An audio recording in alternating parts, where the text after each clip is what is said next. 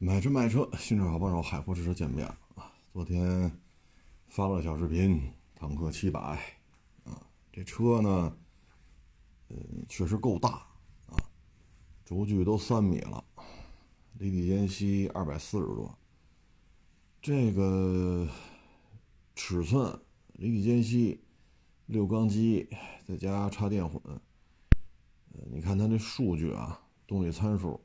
真是不低，因为是六缸机加电机，啊，这综合动力那了不得了啊！车确实也挺大的，啊，三米的轴距嘛。这车呢，你说城市里开没毛病啊，但是呢，现在你看三百、四百、五百、七百，这是目前啊在售的四个系列，嗯，基本上的思路呢都是豪华越野车。坦克三百呢，收过俩，收过俩之后开着，反正，呃，按键呀、大屏啊，确实不少啊。后来呢，又看了看这新出的四百，包括哦，还开过五百，然后又看了看四百 FT，再看看这七百。我觉得坦克系列呢，在科技化、智能化在这方面是占比是越来越高了。那你结合坦克七百这台车呢？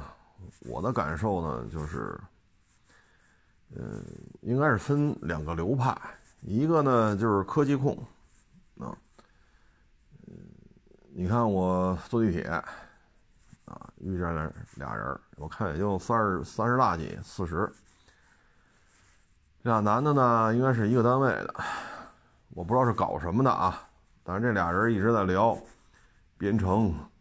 啊，还有一些，呃，计算机编程用的这些，过去叫什么 C 语言、Java 什么的，现在我不知道编程用什么了啊。就一直探讨这些问题，然后他们一说起来，他们俩买的也都是电动汽车，一说起来各种程序，哎呦，那吐沫星子横飞啊，肢体语言呀，哈，手手脚并用啊，这都坐着啊，就手脚并用，就倍儿兴奋啊。阿维塔怎么怎么着？啊，蓝山那怎么着？高山那怎么着？特斯拉那怎么着？啊，比亚迪汉子，哎呀，一说那编程，但是他俩不是干电动汽车的。可是我看这俩人呃，着装啊，包括穿这皮鞋啊，这一看就是应该是搞科研的啊。嗯，皮鞋、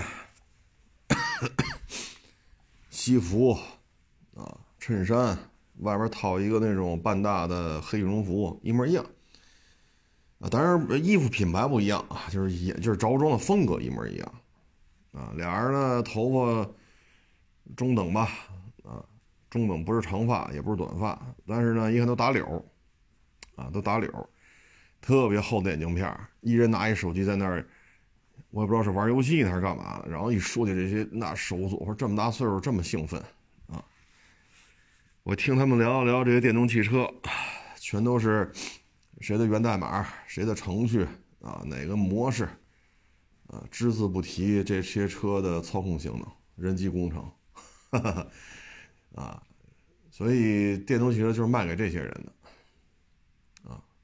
当然了，像北京十万个标、八万个电、两万个油，你说你摇油标，摇去吧，什么时候能摇上？你只能去摇电标。毕竟就十万个新增指标，八万个电的，你说你怎么弄？除了这些，你像这种痴迷于电动汽车的，就是这么一个人物画像，啊，头发全都打绺，厚厚的眼镜片啊，这个说起这些东西手手舞足蹈的，然后一不聊了，就拿手机也不知道玩什么的，那是因为手机横过来了嘛，两只手同时上，这肯定是玩什么的，这就是人物画像。可是你看这越野圈呢，没有这样的，没有这种精神面貌的啊，或者着装啊什么的。嗯，这个扯闲篇扯远了。我觉得呢，就是坦克系列呢，现在已经做成这个样子了，十八九啊到五十吧，啊，就说五十万，三百、四百、五百、七百啊，二点零、三点零，还有呃二点四 T 柴油啊，HFT。两大流派，我是我是怎么想啊？就是真的说，你比如说现在部队说都装备自主品牌，包括石油勘探呀、地质勘探呀，啊，现在他们还有很多的牛头车，啊，少量的途乐，还有一些比较昂贵的，就是乌尼莫克。咱们现在，咱就说这个牛头车吧，啊，咱们要去替代他们。包括这些行业呀、这些部门啊，这种采购啊，我觉得咱们应该是两条腿走路。一个就是刚才说的插电混，啊，或者说有纯电的、有增程的，啊，科技化、智能化。但另外一条路呢，你像这种三百也好、四百也好、五百也好、七百也好啊，我觉得应该是纯油的。它应该推出另外一个流派，纯油，啊，三点零六缸汽油、二点四 T 柴油，啊。布座椅。啊，纯粹的布座椅，也不要用电子挡杆啊，不要用电子挡杆啊，你就是自动挡，但是就是过去那种换挡的挡杆就完了。啊，不要用电子挡杆三六零前后雷达。啊，前后差速锁，原厂绞盘，原厂涉水喉。啊，电子配置呢就到 ESP 啊，定速巡航。啊，就就这就行了。座椅呢是布面的，最好是防水的，啊，布座椅呢也就无所谓，烫钉冻定了，然后座椅呢愿意电动调节也行，啊，我觉得这样就可以了。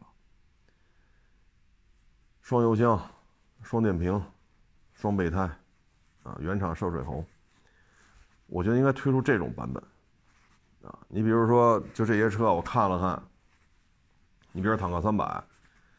它如果推出双油箱、2.4T 柴油的，啊，原厂带绞盘，啊，然后这些大屏啊、触屏都去掉，就实体按键，别用电子挡杆了，就原来机械挡杆，啊，就保留 AC 呃 ACC 就算，就保留定速巡航，保留360环影、前后雷达，前面带绞盘，啊，双油箱、双备胎，啊，双差速锁、双电瓶，原厂涉水喉。或者是坦克四百，因为你看现在坦克七百有多重啊？三点一吨多，真的是太重了。你的动力再强，啊，你现在就牵扯一问题，就是车太重。你的轮胎要做多宽啊？啊，因为你像轴距大概这么长的，你像红山也没干到这个重量。就说轴距三米出头的，像途乐、红山，啊，这些车都没做到三点一吨。咱这台车要比途乐五点六，要比红山，不论是五点七还是三点五 T，咱都要比人家重好几百公斤呢。啊，这个我觉得真是说是野外作业的话，这种标定，这对于轮胎的压力会很大。这个压力确实很大。我看了一下这轮胎宽度，二七五，二七五，这个轮胎真的真的不宽。啊，这有什么说什么，这轮胎宽度真的没有我想象的宽。你像车重，L 三百也就二点五吨多，如果四点零自吸的，二点五吨都勉强。啊，咱这重量确实有点重。途乐五点六也就二点七吨，咱这三点一吨，重了差不多将近四百公斤。你要跟二点五吨多的三点五 T 陆巡相比呢，咱这车重了差不多六百多公斤。红山呢，差不多也是二点七吨，三点五 T 的，啊，所以咱这重量确实太大了。你增加的动力和你增加的重量，这之间是不是此消彼长？二七五的轮胎，四十二万八，坦克七百 HiPro-T。要知道陆巡四点零还二八五呢，咱这个重这么多，二七五。与地面接触面积越大，同样的重量，单位面积的压强它是不一样的。面积越大，压强越低；面积越小，压强越大。咱这台车这么重，咱轮胎才二七五。这些都是我看完这台车之后我的感觉啊，呃，跟我想象的确实还是有一些不一样的，啊，确实确实是有一些不一样的，啊，这个你从越野的角度来讲吧，这种轮胎的宽度，这样的重量，这之间是不是有点矛盾呢？对吧？大家说是不是有点矛盾呢？所以我觉得这里边很多事情啊，它是，就是为什么我刚才一直说啊，咱要做一个越野版本的，就是你看完它的重量，你再看完它轮胎宽度，你就会发现这个，呃，值得商榷的地方比较多，啊，比较多。但是现在没办法啊，现在就是就是这个潮流，那您说咱能咋着？说多了又是又这个那个啊！但是现在这车，你的轮胎只有二七五，你的重量比陆巡、比途乐、比红山都要重那你这个，唉。再一个呢，就是这车啊，我们看完之后呢，你说接近角离去角啊，包括刚才说的那个那叫什么来着啊，离地间隙啊，这些方面做的还都是可以的，啊，还都是可以的，呃，我觉得比想象的好啊，比想象的好，因为接近角三十二，离去角分版本，三十二、三十三的。嗯，这个最小离地间隙二百四十九、二百五十五、二百四十五，这也分版本啊。但是油箱只有八十五升啊。你可以说啊，我这有插电混，我这纯电能怎么怎么地？哎，八十五升的油箱啊，途乐没有这么小的，陆巡没有这么小的啊。这些车的油箱都要一百多升。啊，你甭管是一百一十升、一百二十升、一百四十升、一百三十八升，没有八十五升的啊。所以我觉得，就是野外行驶的时候呢，最好出一个纯油版。你比如说坦克四百 HiFT 啊，或者坦克三百啊，咱就二点四 T 柴油，就像刚才我说的，布座椅、防水布座椅、前后雷达、三六零环影、定速巡航、前后差速锁、带原厂绞盘。啊，双油箱、双备胎、双电瓶，你把这些东西拆掉。它有些时候野外是野外，城市呢是城市。就那天坐地铁碰上这俩，啊，就是一单位的。你看他对对于程序，啊，对于这个操作界面，哎呦那个，哟这俩人这个亢奋，回家教自己孩子学编程，啊，教自己孩子编一个什么打游戏的。编一个什么超市的，呃，这个扫码，然后计价啊，然后还有后台要识别出哪个就是那个收收款台啊，进行的结账，呃，后台要绑定是今天收款的这人是谁。你看这人他就干这个的，所以他们一说起这个来，那真是滔滔不绝呀，啊，真是滔滔不绝。嗯，但是越野的时候。反正越野圈子呢，咱也去啊接触过，越野圈子里还真没有这种人物画像的。坦克四百呢是两米八五，车重呢是二点七七吨啊，二点七七吨，这油箱呢是七十升。我觉得如果他要把这个动力电池拆了啊，把电机拆了。那咱这个它三十七度的动力电池嘛，包括电机，把这些拆了，然后做到一百二十升左右的这个大油箱，啊，呃，它现在七十升嘛，如果做到一百二十升，然后上二点四 T，峰值扭矩干到四百八，啊，我觉得可能对于野外作业来讲可能更合适，啊，现在这些插电混，这个那个。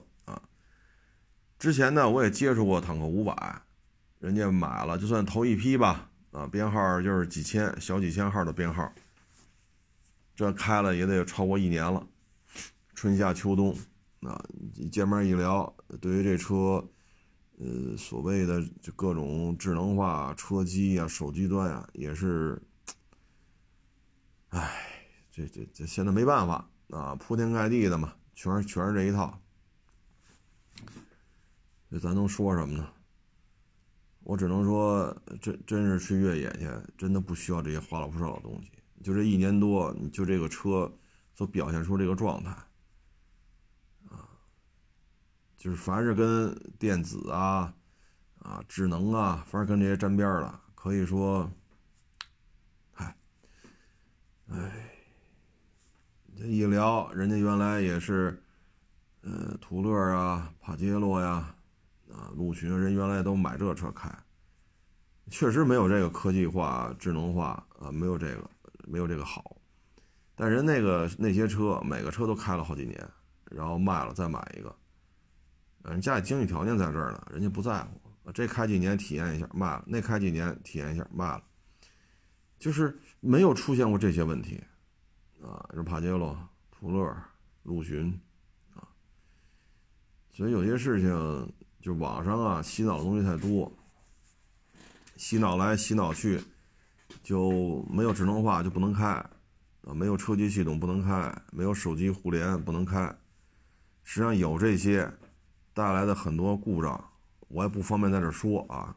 反正实际接触之后，确实，我昨天视频里真是希望啊，它能出这种版本的。你爱坦克四百是二点七七吨。二点七七吨，两米八五，啊，如果坦克四百在这种基础上，它把这个电池拆了，电机拆了，至少能降个一两百公斤，降个一百多公斤，这车重就剩二点六吨了，二点七七吨就降到二点六吨，当然我是瞎猜啊，因为咱也没拆下来过秤量去，咱说二点六吨，然后发动机呢是二点四 T，这个重量增加不会太大，二点零到二点四，重量变化会非常小的。然后呢，你把七尔升油箱改成双油箱，然后改成双备胎，那个启动电瓶换成俩双电瓶、双备胎、双油箱带绞盘，啊，你把这些乱七八糟东西全拆掉。现在那台车二十八万多，这点成本一下去，可能这台车也就二十四五了。我觉得这样可能会比较好。那二十四五，柴油的话，峰值扭矩四百八。这可能比较符合一个越野车的一个一个正常的一个状态吧。我觉得峰值扭矩四百八，前后锁，离地间隙，原厂把避震换一下的话，离地间隙做到二百四，啊，二八五的轴距，离地间隙不低于二百四，前后接近点都在三十二三度这个状态，我觉得这个在野外还是有很强的适应能力的。现在就是走过了。啊，真是走过。你说雪地，我去过的雪地，这雪下的有多大？我开着，原来说过很多回了。猛禽六点二，这车即使没开过，也都看见过啊，或者视频上见过，或者生活当中见过。猛禽六点二，我开着，我开着这台车，旁边我走在马路上，两边都是雪，这雪到我太阳穴这个位置，你说这雪下的有多厚？我开的车，猛禽六点二。你说你弄一个动力电池的车在这跑，这个温度，就咱这个动力电池扛得住吗？您您说您说扛得住吗？包括我们在西藏走一些非铺装路面，那磕的叮了当啷，叮了当啷。当年也是给某款车上市之前去西藏，嗯，就算是宣传吧，拍片儿啊。你看那个叮了当啷的。你这一这就咱这个车，唉，咱也不说那么多了。反正我希望呢，就是分开做。你看，坦克五百现在就是油版和 Hyper-T，但是呢，电子化的东西太多，啊，如果您还是理解不了我说这些，你去跟那些持有这个车超过一年以上的，你看一下，然后你查一下它的保养记录，也就是进店维修的记录，你再去维修车间跟这车主沟通一下，你就知道我说这些话是什么意思了。所以呢，这些车呢，三百、四百，呃，五百、七百，我看来看去呢，我觉得，嗯，当然五百也可以啊，就是四百、五百，把这些电子化质量全部去掉，上二点四 T 柴油，双油箱、双备胎，双电瓶带绞盘，就保留三六零前后雷达、定速巡航、布座椅、防水布座椅。啊就就就保留这些就 OK 了，然后不要电子杆你剩下全全都给我拆掉。液晶屏我也不需要这么大，我要这么多液晶屏干嘛使啊？对吗？啊，嗯，所以四百五百，我觉得这么做是可以的，因为重 两台车重量差不多，四百跟五百，三百呢，如果上个二点四 T 也这么改。啊我觉得油耗啊，续航里程会不一样的啊，因为三百现在我们现在能买到的没有 HiFi，呃，HiFi 可能还得再过一两个月吧才会上市，就纯油版的。你把二点零拆了，改成二点四 T，加一双油箱，啊，它的这个续航里程、攀爬能力，我觉得会更更让人家喜欢吧。反正发动机也是自己生产的，车也是自己生产的，想怎么搭配就怎么搭配呗，对吧？那坦克三百还能上三点零的，叫坦克三三零，没人管。那他自己的发动机，自己的车，爱怎么弄怎么弄。啊，这是我的诉求，啊，我我我觉得需要这种这种版本，啊，呃，就我做出这种评价是基于跟。跑了一年以上的这些五百啊车主啊，包括看他的车，包括跟车主聊啊，是在这种前提下啊，所以我才有这种感受啊，嗯，仅供参考吧。现在这个全都是智能化、科技化，座舱全都大屏化啊，各种花里胡哨的功能，你说去野外有什么用？啊，你说去野外有什么用？啊，减重嘛，我觉得减重，你像二点七七吨的坦克四百开火体，你把电池、电机全拆了，花了不少的功能这些全拆了，这台车我觉得应该能做到二点六吨。啊，二点六吨是问题不大，峰值扭矩柴油的能做到四百八。双油箱、双备胎、双差速锁、带绞盘、带涉水喉、布座椅，我觉得这样就挺好啊，无钥匙启动都不需要啊，因为一到了极寒、极热啊，或者海拔五千，你这个无钥匙启动，你就不如插钥匙了，插钥匙最稳定的。到这种恶劣情况下，很多事儿就说不清楚了。你说我就城市里开，我当一 SUV 开，那你就全装上。啊，全装上，恨不得你意念启动，你都别无钥匙启动了，你意念启动，脑袋上插个芯片，啊，就是人车互联了，就咱别车机互联，这都没问题。你在城市里怎么弄都行，野外这套东西华而不实，啊，华而不实。你包括那钢轮毂，啊，再就是这轮胎，作为七百来讲，三点一吨二七五的轮胎。恕我直言，我也没想到，啊！但昨天小视频嘛，我也没好意思说那么多，啊，我也没好意思说这么多。你看咱们这个坦克四百是多少？二六五。咱们的重量二点七七吨，其实跟途乐、跟陆巡三点五 T 相比，咱这重量，嗯，只能说不轻啊。因为跟 L C 三百相比，咱这重量至少重了二百公斤。就是跟三点五 T 的相比，咱这二点七七吨至少重了二百多公斤。跟途乐相比呢，五点六的啊，跟五点六相比差不多。但是咱这轮胎居然进一步只有二六五，这个，呃，说实话我也没想到。啊，我也我也我也我也没想到怎么这轮胎会会这么窄。我我我觉得这个重量。呃，是不是不太合适啊？啊，就这个重量是不是不太合适？这轮胎配这个，嗨，反正有些事儿点到为止啊。你像普拉多三点五 T 叉，这车的重量啊，也就二点一吨多，二点二吨，就说二点二吧，凑合点，二点二吨。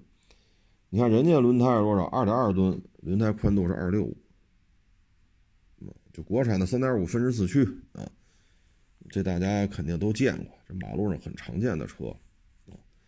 但是人家轮胎是二六五，咱这二点七七吨，比普拉多三点五重了五百多公斤，重了五百多公斤之后，轮胎啊，居然用的呃二六五的。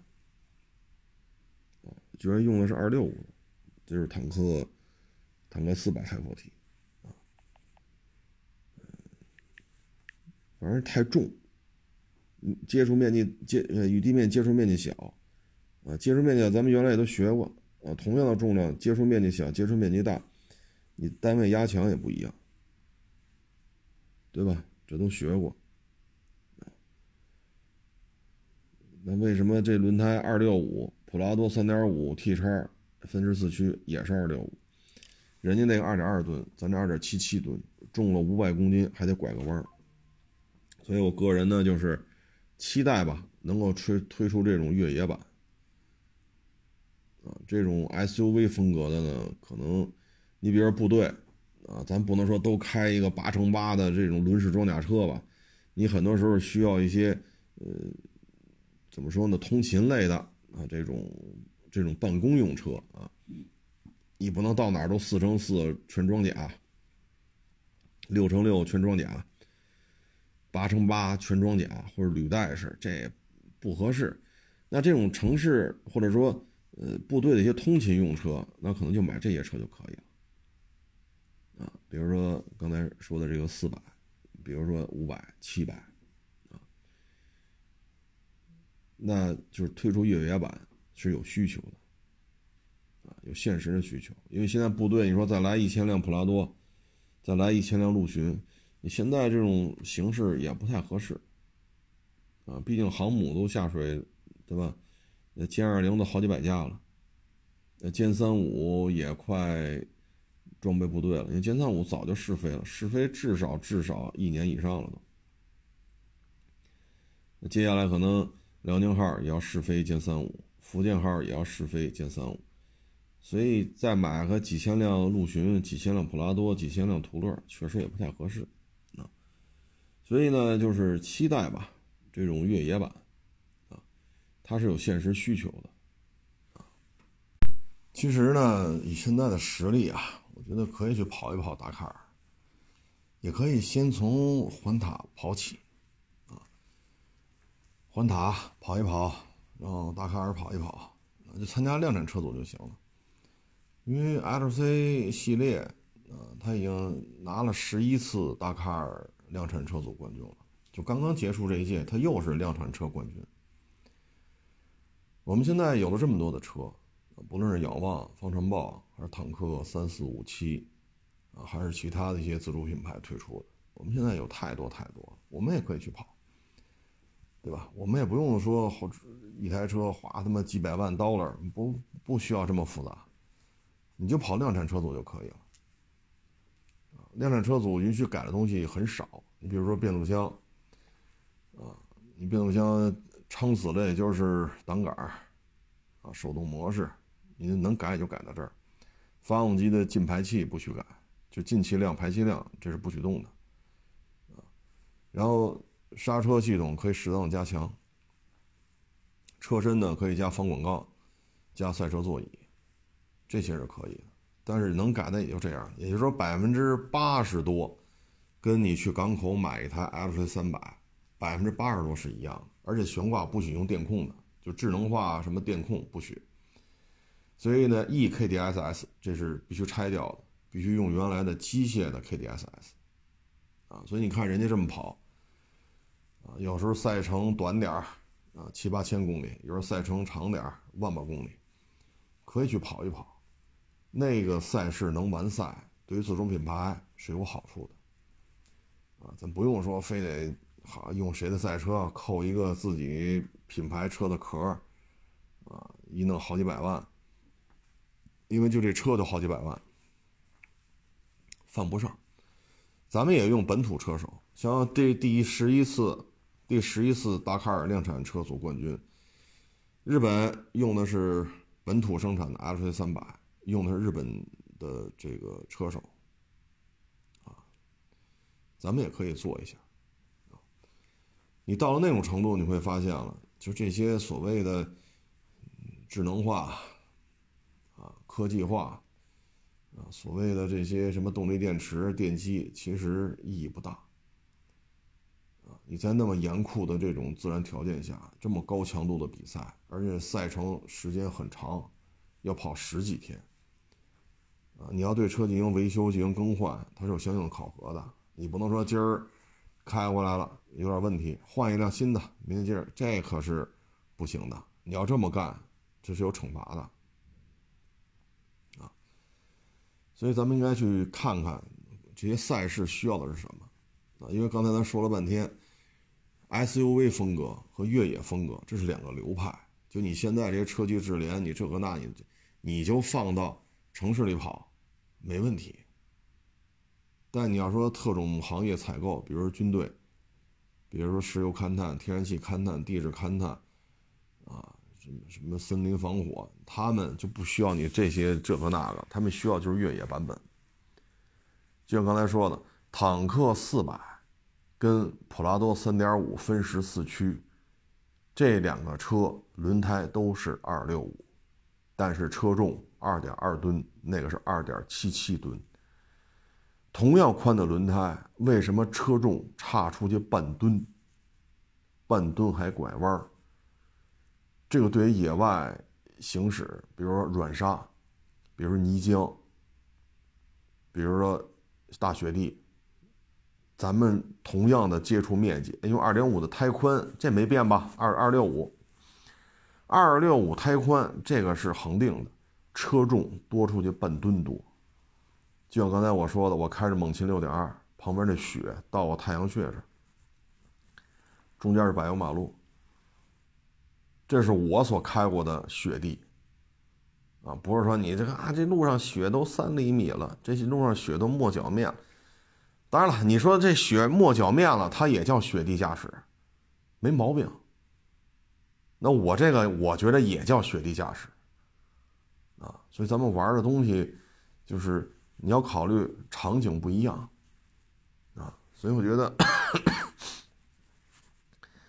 出一个纯油版啊，包括方程豹啊，你上个二点零 T，你把你这电机电池都拆了，智能化都拆了，就像刚才我说的，定速巡航，插钥匙的这种启动方式，前后锁，双油箱、双备胎、双电瓶。啊，就保留定速巡航、三六零环影、前后雷达、绞盘，就完了。双油胎设置，双油双备，双电瓶带绞盘就行了。你二点零 T 对吧？你把那些电机你全拆掉，就这样的方程豹你也造出一个了，也可以去跑。否则的话，你说像方程豹五，就你的定位是什么呢？你说城市 SUV，那你这车？好像跟城市 SUV 又不太一样，你多了很多城市 SUV 不太需要的配置。那你说你是越野车，那你越野现在这个状态，大家也有目共睹啊。现在不需要说谁黑谁，谁吹谁，谁捧谁，谁踩谁，这么多车主对这车都是有评价的。所以你那你这车定位是什么呢？啊，你定位你定位是越野车吗？你定位是 SUV 吗？你方程豹五到底定位是什么呢？索性你方程豹五就出 2.0T，对吧？就像刚才我说的，你自己有没有？我好像有七速双离合吧，比亚迪好像有七速双离合，你把这个装上，或者你外购采埃孚的八 AT 装上，对吧？电机电池全拆，智能化配置全拆，就保留360前后雷达，ESP 啊，八个气囊也好，十个气囊。定速巡航就完了，跑去。越野车的本质是不是就是这些？越野车的本质是什么呢？越野车的本质是比谁的屏更大，比谁的真皮摸着更软和吗？哎，所以我们现在国内这个舆论场啊，它有些时候，嗯，氛围就是就是这样。啊，国内的舆论场氛围就是这样。咱要说内卷吧，确实也是够内卷的。那就走出去，走出去。可是你像这么大的重量，1.5T 单档自动变速箱，这玩意儿，我给大家念一下数据吧。你看方程豹轴距是两米八。比刚才说的坦克四百还 Hi4T 轴距短，那个是两米八五，那是两米八。方程豹五查到的数据，装备质量二点八九吨，二点八九吨，这个重量比分时四驱三点五的普拉多 T 叉啊重了六百多公斤啊，因为刚才坦克四百 Hi4T 是二点七七吨，这是二点八九吨。那轮胎宽度呢？我们简单的看了一下，它这个因为有标配和选配嘛，标配就是二六五，也就是说坦克四百、方程豹五已经停产很多年的三点五横蹬分时四驱普拉多 T 叉，它们轮胎宽度都是二六五，都是二六五但是重量呢，二点二吨，二点七七吨。咱们这个呢，二点八九吨，啊，二点八九吨。所以有些时候就是我们像我这也算是接触过几辆越野车，啊，好歹也开过霸道、陆巡、途乐、F 勾、牧马人、大 G，好歹也摸过这些车，啊，唉，就是有些时候我看这些车的配置，我都觉得。嗯，唉，反正也就是我一厢情愿吧。我认为越野车就是按照二零二四年二月份，按照现在这个科技水平，就是同样的轮胎宽度，车重差这么多，你这个软沙子怎么玩？淤泥怎么玩？雪原怎么玩？大雪地啊怎么玩？那或者说沙漠、热带雨林。啊，大雪地，你这这个车重、轮胎宽度这之间，还是我上中学时候学错了。都是二六五，那轮胎接触面积跟地面接触面积其实差不多，但是重量呢，二点二吨、二点七七吨、二点八九吨，啊，所以我希望呢，还是在减重方面还是要做出一些工作。我们不能说看海外的车越做越轻，我们的车越做越重，那等于各玩各的了。各玩各的。你看奔驰大 G 原来是五点五 V 八自吸，现在都改成小排量 V 八了，加涡轮，车重是下来了。陆巡三百跟陆巡二百车重下来了。红山做这么大个，重量下来了。就是这些品牌，包括牧马人，原来三点六，现在二点零 T。牧马人的重量也下来了，就别人的车都越做越轻，我们越做越重，而且不是重一点儿，是重很多，一重就是半吨起。像之前咱昨天前天说那个一百一百多万那个自主品牌超跑，你要比法拉利最便宜的法拉利要比人家重了一吨，然后你跟我说我这悬挂能前后。对吧？抬车头，抬车屁股，抬右边，抬左边，我还能原地掉头，原呃原地转圈这是一个超跑应该有的样子吗？我们都看过纽北那些车在纽北赛道上跑那种复杂的路段，啊，突然上坡，然后下坡，然后还落地就是急转弯，你车的速度一能一旦。干起来之后，比如说一百七八、二百多，这车就很容易腾空而起啊，落地之后，然后紧接着刹车右转弯。你看纽北就是很很复杂的一个赛道，它有高低落差，您知道吗？高低落差，它跟北京的金港、瑞思不一样，高低落差特别大。啊，短短的几百米落差就很大，这样的话车就会出现腾空而起。那像咱这车，这个悬挂在这种状态下的表现又怎样？你天天给我们展示说，你看左边俩轱辘高，右边俩轱辘高，对吧？要不然右边俩轱辘低，左边俩轱辘低；要么车头高，屁股低；要么屁股高，车头低；要么原地转圈就类似于坦克掉头似的。我能原地掉，就这些东西作为一个超跑来讲，这是超跑应该。去钻研的性能吗？我们的研究方向跟海外这些超跑的追求的是不是背道而驰啊？只为了酷，只为了炫，那你看，你法拉利没这功能吧？你兰博基尼没这功能吧？你九幺幺没这功能吧？你 GT 阿罗没这功能吧？你们都是垃圾，我才是跑车之王。要这么聊下去的话，咱是这不就是皇帝的新装吗？这是不是皇帝的皇帝的新新衣服啊？这个越野车也是如此。唉，当然了，电机的扭力释放和发动机的扭力释放它是不一样的。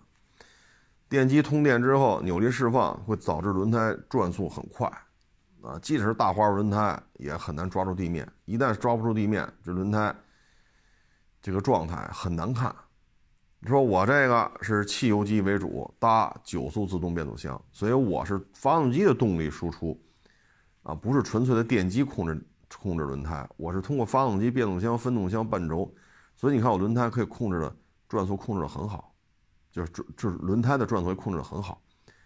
你这些行驶姿态确实不一样，因为你混动结构啊，差新能源结构、动力结构不一样，啊，但是车重差太多了。我作为一个越野车，也算是接触过一辆半辆的主我觉得这个重量差这么多，而且你再跟那些用了一年以上的这些车主去沟通，嗯，点到为止吧，啊，点到为止，都是自主品牌。唉，其实你说你请这么多车评人，这些头部的吹一个片子一百多万。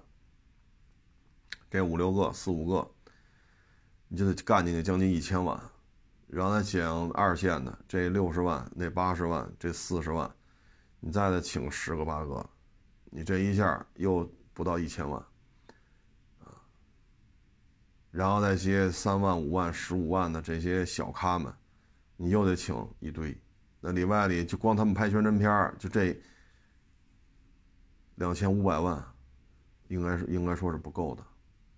然后你再办一些发布会啊，租场地啊，搭景搭场景啊，这个那个呀，那你这台车上市，再请这些一线、二线、三线大咖、中咖、小咖拍片你这一圈下来，包括再去各大平台买首页位，然后再请这些网红做直播，你这圈下来没五千万，应该是运作运作不起来。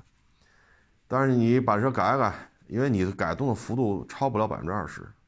啊，你跟量产车的区别可能差异也就百分之十几。你跑一圈下来呢，两千万够吗？对吧？两千万、三千万是不是也就够了？中国的自主品牌，中国车手驾驶第一次拿到了达喀尔冠军，这将是载入载入史册的。这将载入史册，啊，别跟过去似的，壳是，对吧？咱们这边这壳，啊，其实材质也不对了，就是造型像，造型像是咱们自主品牌量产车，但是这里边这瓤子是花好几百万，好几百万 dollar 买回来的，扣上一个看上去很像咱们自主品牌量产车的壳，这种事咱就别干了。啊但是没办法，现在国内资本的力量、资本控制的流量、国内的舆论场就是这个样子。说多了也没用。但是越野车真的不是这种玩法啊！为了为了省油，那你应该减重啊。可是现在呢，为了省油，我要增重。你说这事儿怎么理解呢？海外这些厂家，奔驰、大 G、牧马人、陆巡、普拉多都在减重，我们呢在增重。那不是增一点啊，那是增了很多呀。你看法拉利、兰博基尼为了减重，那真是绞尽脑汁，包括911，包括 GTR，为了减重，那真是薅头发呀。咱们这儿呢，一张嘴比人家法拉利重一吨，就咱们这是在干什么呢？咱这是在干什么呀？对吧？你说这车二点八九吨，比三点五分时四驱普拉多 T 叉二点二吨，比人家重了六百多公斤。然后你说咱这车省油，怎么省？一点五 T 单档变速箱怎么省？那玩意儿上高速开了巡航，比如说你一开啊几百公里这么开，就说油耗不到十个，咱们这个呢十好几升。然后你说我这是新能源。国外的硬派越野车都在想办法减重，国外的超跑都在想办法减重，我们在拼命的增重，然后增完重一增少则半吨，多则一吨，然后告诉你省油，这都容易造成神经错乱，啊，就是这，所以你看 1.5T 单档变速箱，2.89吨，一上高速这油耗，3.5分时四驱的普拉多是六缸普拉多里边油耗比较低的。他要开了巡航，在匀速，比如说一百，我就匀速一百跑，它的油耗真的很难超过十个。那您这个呢？重量差了六百多公斤，一点五 T 单档变速箱，这怎么可能省油呢？这都说不通啊，对吗？这都这都说不通。就好比姚明，啊，这个巴特，刘玉栋，啊，易建联，然后你说他饭量委婉，委婉到什么程度啊？委婉到比关晓彤吃的还少，你信吗？你要说比贾玲吃的少，我觉得可能。当然现在贾玲减重了啊，咱就不说了。那贾玲现在瘦了，就是你要跟过去没没瘦之前，你说这几位。中国男篮大高个子说饭量比贾玲少，我信。但你说比关晓彤少，这我怎么信？对吗？啊，所以有些事儿，唉，整个国内的舆论场就整个就拧巴了啊，拧巴了。你看昨天还是前天啊，苹果宣布不再搞电动汽车了，退出了，搞了十年，花了。这个钱就嗨了。现在人说不干了，不做了。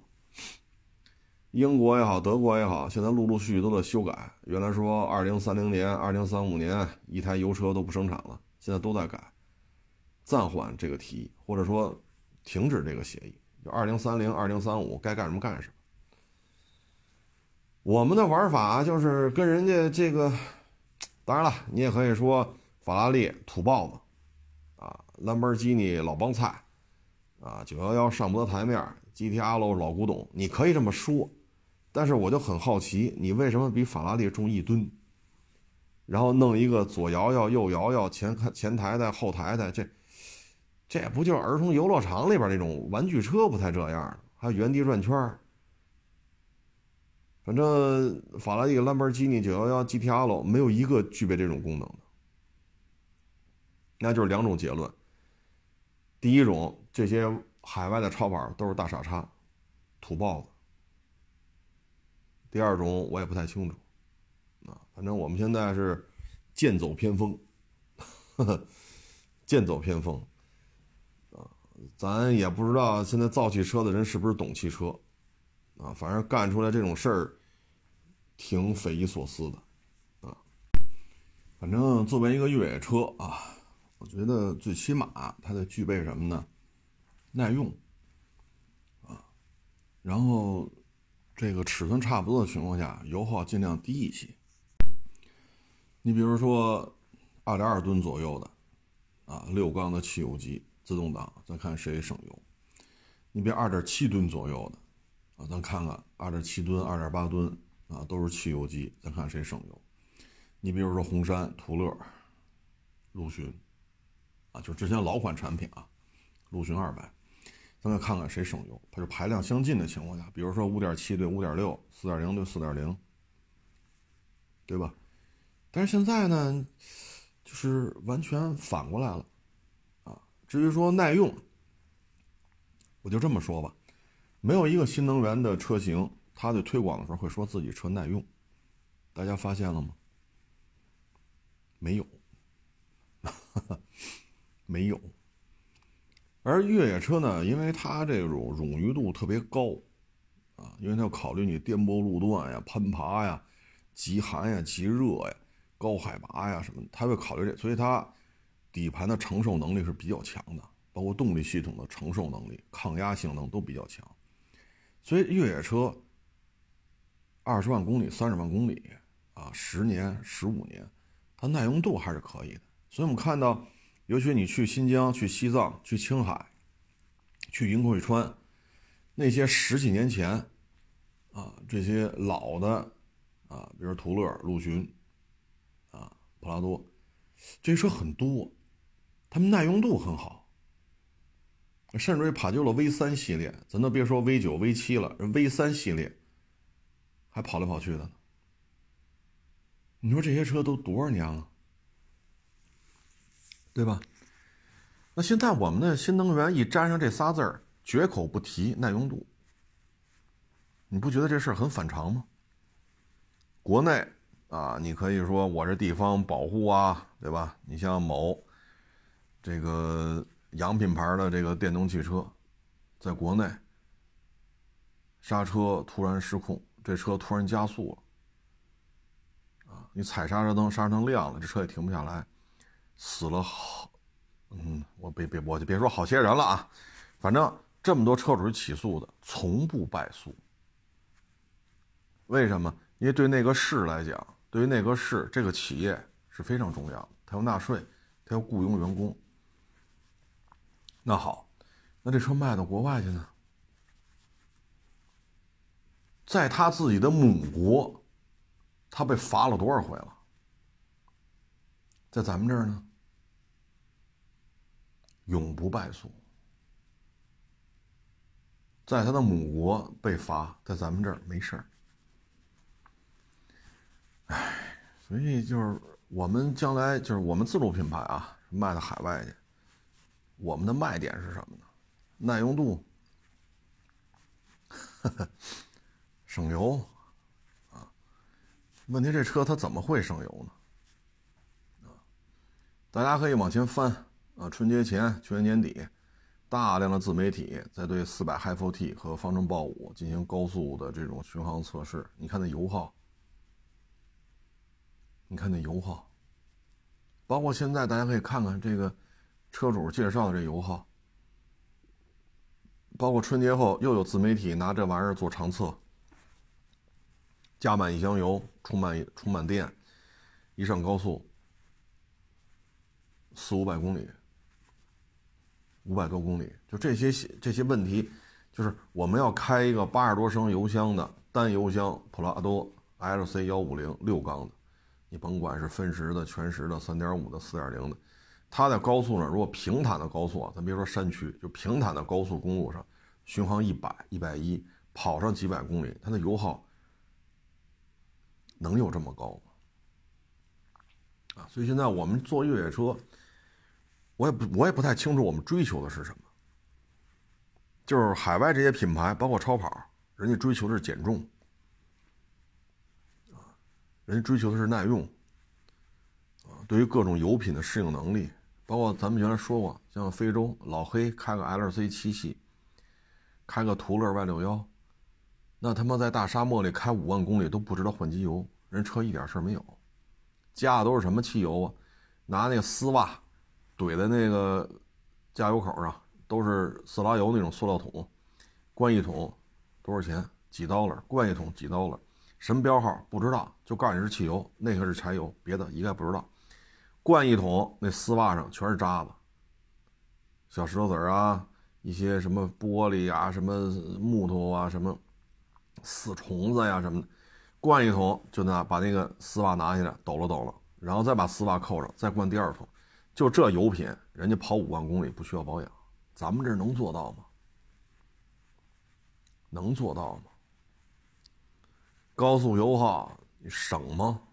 你跟一个四点零的或者三点五的自动挡的普拉多，如果同样巡航一百的速度跑一百公里，或者跑五百公里，咱这油耗真的新能源真的省油吗？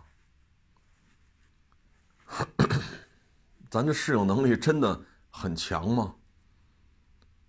在非洲加油就这么加。人就这么跑跑五万公里不换机油，车都不带坏的，没事儿，该开开。咱们这个能做到吗？但是口气还是比较大，啊，我们要颠覆，啊，我们要颠覆这个行业，我们要这个，我们要那个。唉，所以我昨天小视频当中说嘛，我希望能出个越野版，电机电池都摘了。啊，就动力电瓶啊，不是那个启动那个电瓶，把动力电瓶给我摘了，